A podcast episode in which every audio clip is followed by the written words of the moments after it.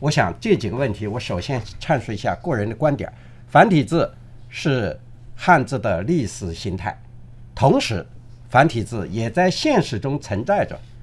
实际上，我们通用语言文字用的是简体字，但是我们的上海古籍、中华书局出的就是繁体字的书，我们的书法也是繁体字。我们走出我们大陆，香港、台湾、澳门用的是繁体字。我们走向世界，也有很多地方都用繁体字。所以现实中文字使用是繁简并存的二元格局。第二，繁体字，我们今天大陆的青年，中小学、大学有没有必要学呢？我个人认为，在一定的时期。以一定的方式，适当的学习繁体字是必要的。